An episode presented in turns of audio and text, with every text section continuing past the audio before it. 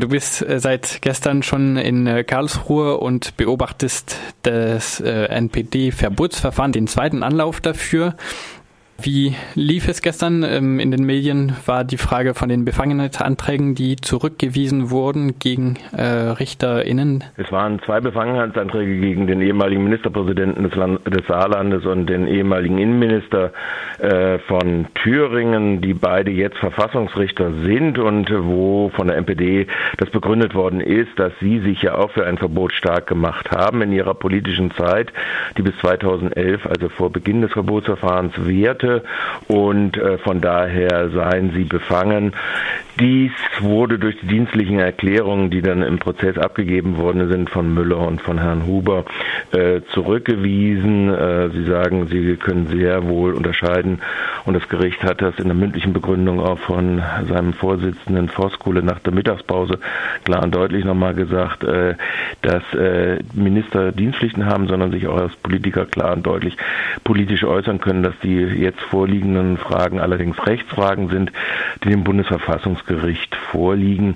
Und ansonsten äh, sind auch die weiteren Befangenheitsanträge, die sich beziehen auf Besetzungsrügen. Zwei Richter sollen angeblich nach Beginn des Verfahrens äh, dem Verfahren beigetreten sein und der gesamte Senat sei nicht rechtmäßig zusammengesetzt, zumindest in seiner Mehrheit, bis auf vier äh, später gewählte äh, Richter sei nicht zusammengesetzt Gesetz, auch dieses hat der Senat alles zurückgewiesen.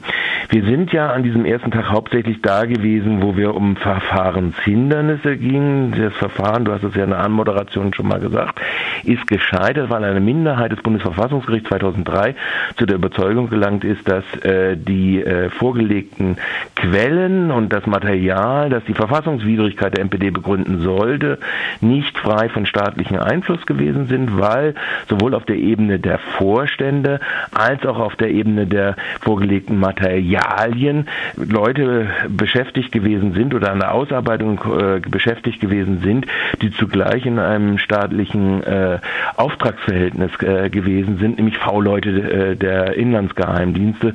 Die vier Jahrzehnte oder fünf Jahrzehnte der NPD sind ja durch äh, Wirk gewesen von einer direkten oder indirekten Steuerung äh, durch die Inlandsgeheimdienste der Bundesrepublik Deutschland, also namentlich der Landes Verfassungsschutzämter und des Bundesamtes für Verfassungsschutz.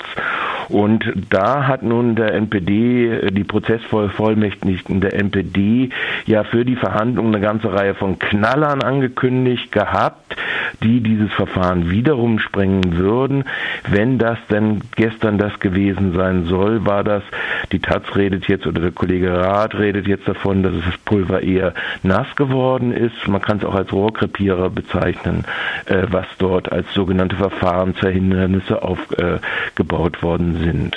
Das hast du schon auch auf der Webseite von rdl.de bearbeitet. Das heißt, es geht da um äh, verschiedene äh, Anschuldigungen, dass ein Unfall äh, von ja, genau. der Mutter mit einem.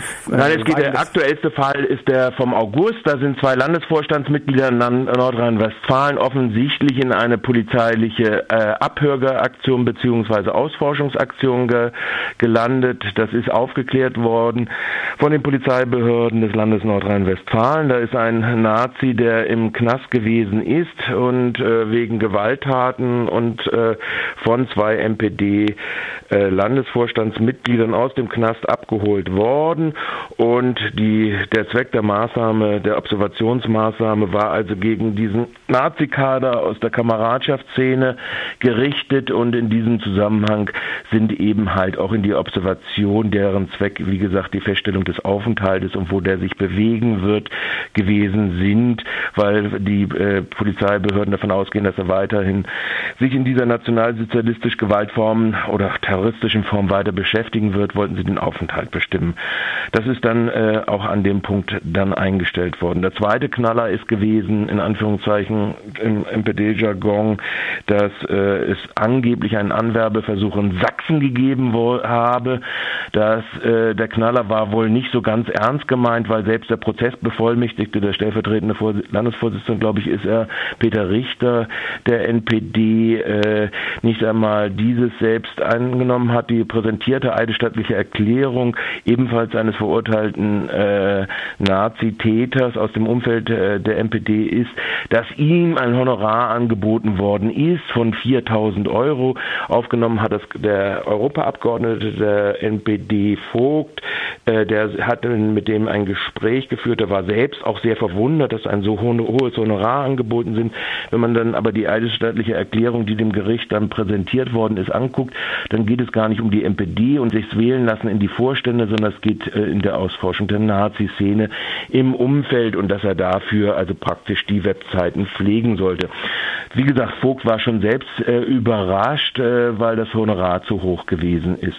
Also das waren die beiden Knaller. Und der dritte Knaller war im Prinzip auch einer, der sich als eher großer Rohrkrepierer, der Prozessbevollmächtigte Peter Richter, seine Mutter ist äh, im Jahre 2013, bevor er überhaupt Prozessbevollmächtigter war, äh, offensichtlich in einem Verkehrsunfall auf einem Parkplatz verwickelt gewesen. Auch das haben die saarländischen äh, Verfassungsschutzbehörden dann insofern aufgeklärt, dass dieser Unfall auf dem Parkplatz zustande kam, dass äh, die Beamten damit beschäftigt gewesen sind, eine Wohnung anzumieten für die Observation von Salafisten, äh, eine Tarnwohnung anzumieten und dass dabei dieser Unfall passiert worden ist.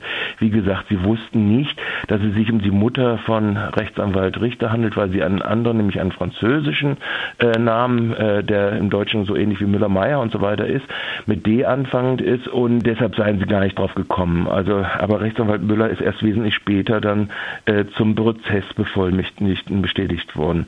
Also das waren die drei Knaller, die da so präsentiert worden sind und es waren keine großen Knaller, kann man so sagen. Als Verfahrenshindernisse werden sie sich kaum belegen lassen. Die Staatsfreiheit und die Quellenfreiheit und auch die Frage des fairen Verfahrens ist da relativ gering ausgeprägt. Die NPD hat dann noch weiterum gesagt, es reiche nicht, dass äh, die äh, Vorstände und der Bundesvorstand und die Landesvorstände gegnerfrei, also nicht mit V-Leuten durchsetzt sein, sondern man müsse auch die Fraktionen, zum Zeitpunkt der Antragstellung waren das ja zwei, in Mecklenburg-Vorpommern äh, und in äh, Sachsen, jetzt ist es nur noch Mecklenburg-Vorpommern. Äh, und ein Abgeordneter, also der Abgeordnete Vogt im Europaparlament. Man müsse sich die Fraktionen angucken und die Mitarbeiter, weil das doch eine bedeutende Rolle stelle. Und sie monierten auch, dass bei dem Parteitag, der den Vorstand, den Bundesvorstand gewählt hat in Bamberg und das Wahl, das Programm der MPD nach langer Zeit revidiert hat, dass dort von den 187 Delegierten nach Auskunft der Antragsteller neun V-Leute gewesen sind. Da wurde dann nun gefragt von den Verfassungsrichtern, ja, halten Sie das denn für eine relevante Größe?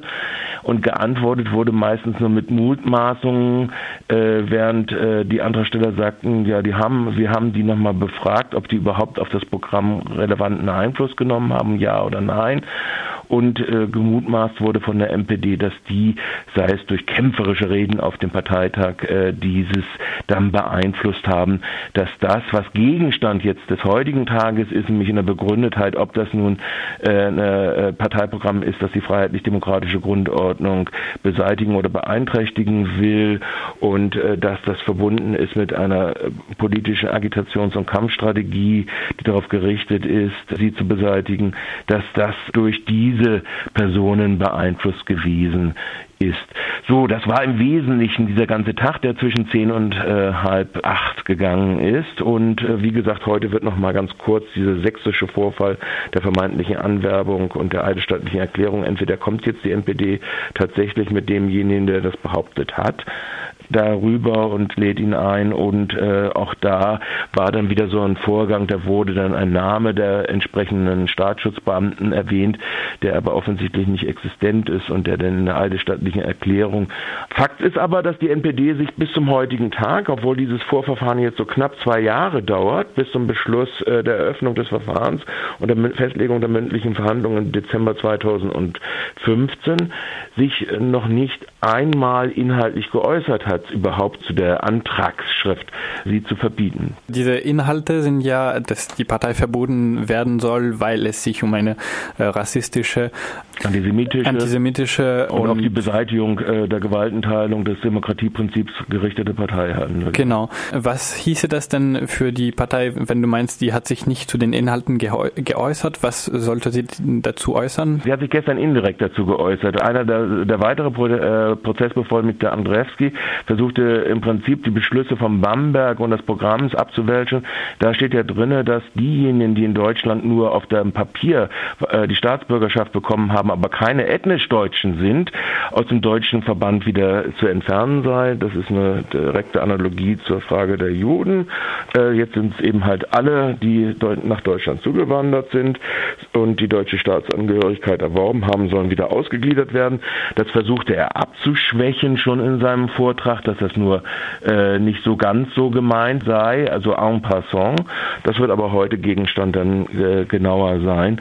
Die Antragsteller, also der gesamte Bundesrat, Bundestag hat ja nicht beschlossen und auch die Regierung hat nicht beschlossen, sondern nur der Bundesrat, also die Bundesländer haben diesen Antrag gestellt und haben unerschüttert, kann man so sagen, das auch äh, rübergebracht, dass das quellenfrei passiert ist, also dass die Quellen, die sie als Material vorliegen, nicht von ihren V-Leuten beeinflusst gewesen sind oder geschrieben worden sind.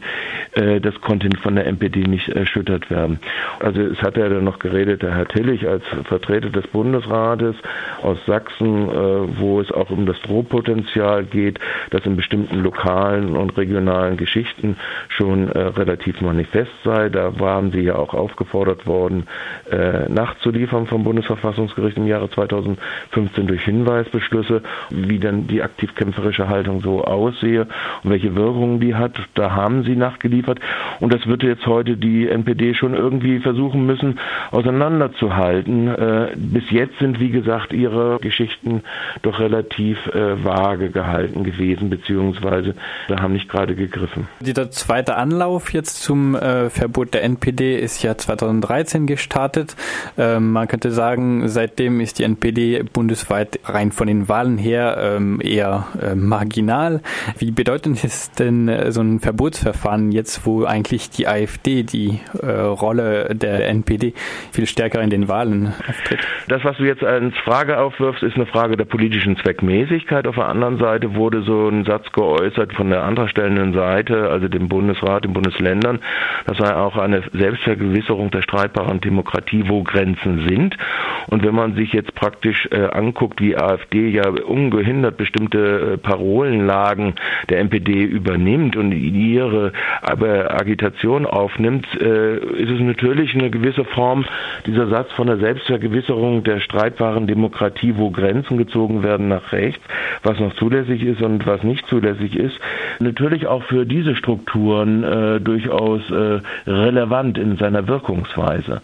Der Kollege Rath von der Taz und Korrespondent vom Verfassungsgericht für verschiedene Regionalzeitungen hat ja gesagt, er tendiert dazu, dass das Gericht einer äh, abstrakten Gefährdungslage zustimmen wird und nicht so ganz konkret, dass nur ungefähr die Übernahme äh, der Macht, sondern so eine Prognose abgibt, wie es wäre, wenn sich das dann realisieren würde, sei es nun in der Form der NPD oder in anderen Parteienzusammenschlüssen und Koalitionen. Äh, Situationen, äh, wie wäre das dann in Bezug auf diese Doppelstrategie auf der einen Seite auf der Straße äh, ein Klima zu etablieren auf der einen Seite und gleichzeitig ein Programm zu haben, das sicherlich auf die Abschaffung demokratischer Verhältnisse zielt. Und so kann man das sehen und so wird das vielleicht auch aller Wahrscheinlichkeit noch auch das Bundesverfassungsgericht, der Berichterstatter ist ja der ehemalige Ministerpräsident des Saarlandes Müller, so konnte man das auch so aus den Fragestellungen und Konstellationen so ungefähr ein bisschen erkennen und wie gesagt, es hat eine Mehrheit gegeben, die das Verfahren für nicht nur zulässig hält, sondern auch für hinreichend begründet. So ist ja die Formulierung dann, ob es dann in der Substanz hinreichend auch wirklich sein wird und ob dann dieses auf der Ebene zu prüfende, äh, ist das noch nach der Europäischen Menschenrechtsgerichtshof Rechtsprechung Verhältnismäßigkeit. Das steht ja auf dem Prüfkalender für heute und für morgen auch drauf.